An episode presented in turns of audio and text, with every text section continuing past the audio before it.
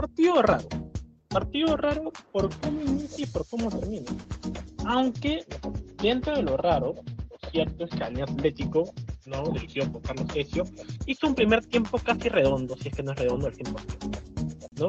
Un primer tiempo en el que hablábamos, en el cual que le podía servir el partido para que por un callo olvide lo hecho en Copa Libertadores, para que luego vea eh, también pasar la página de la derrota en casa ¿no? dentro de un contexto también igual de raro y, fútbol peruano, ¿no?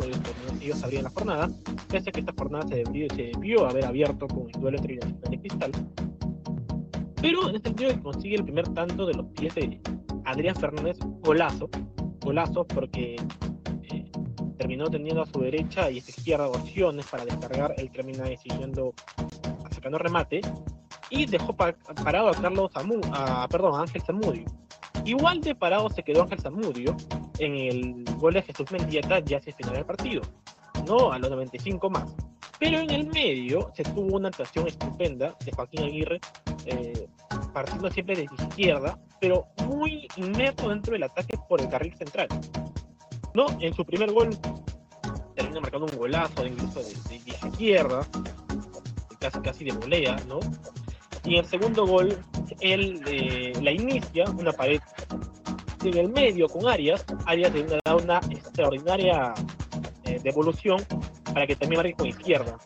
Y es que Arias lo había hecho bien en el tercer gol para el Atlético y veníamos alabando a lo largo del partido lo bien que eh, los de defendían.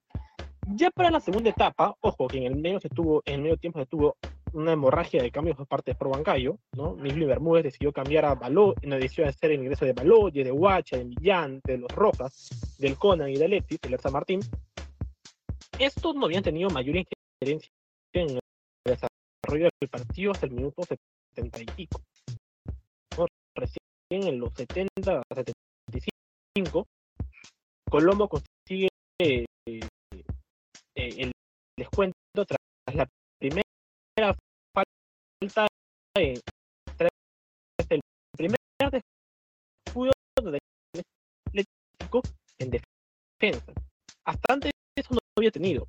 En ese tiempo de esquina, no pisó, no, no, no referencia de, perdón, ganó, o sea, no referencia del todo bien a, a, a Colombo, lo mismo Canela con el pequeño de Rojas, y termina Huancayo consiguiendo eh, el primer descuento. Y ya hacia el final, cuando yo comentaba y decía, no creo que Huancayo se ponga más, Estados Unidos 90 y pico en los agregados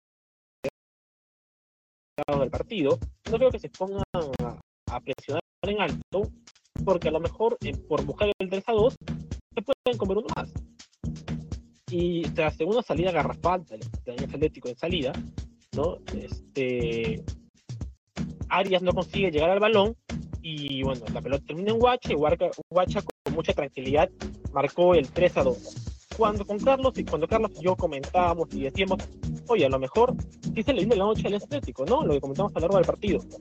Eh, los de consiguen finalmente a los 95 más el gol de otro que se suspendía en lugar de acá el también y hay que el 17 eh, eh, que fue lugar pero que obviamente el partido ir ¿por qué? porque recordemos que empieza el de titular los dos partidos el dieta volvió a dejar parados a Muñoz y era tarde en realidad, en sí, la defensa de Molino no me convenció. Lo de Zamudio, lo de Pérez, lo de lo de Malta, ¿no? Mal que también no fue todo bien. Eh, pero bueno, lo cierto es que al final, sobre la marcha, el, partido. A Atlético se le termina de dificultar un poco, ¿no? ya sea en la recta final, pero en líneas generales creo que lo visto por Carlos Decio fue, fue muy favorable. A lo mejor quizás por quizás los cambios de Huancayo con piernas nuevas, con hartas piernas nuevas en el medio tiempo, influyeron un poco en el trámite, pero lo cierto es que ya hacia la recta final Mendieta le dio la tranquilidad a Alianza Atlético.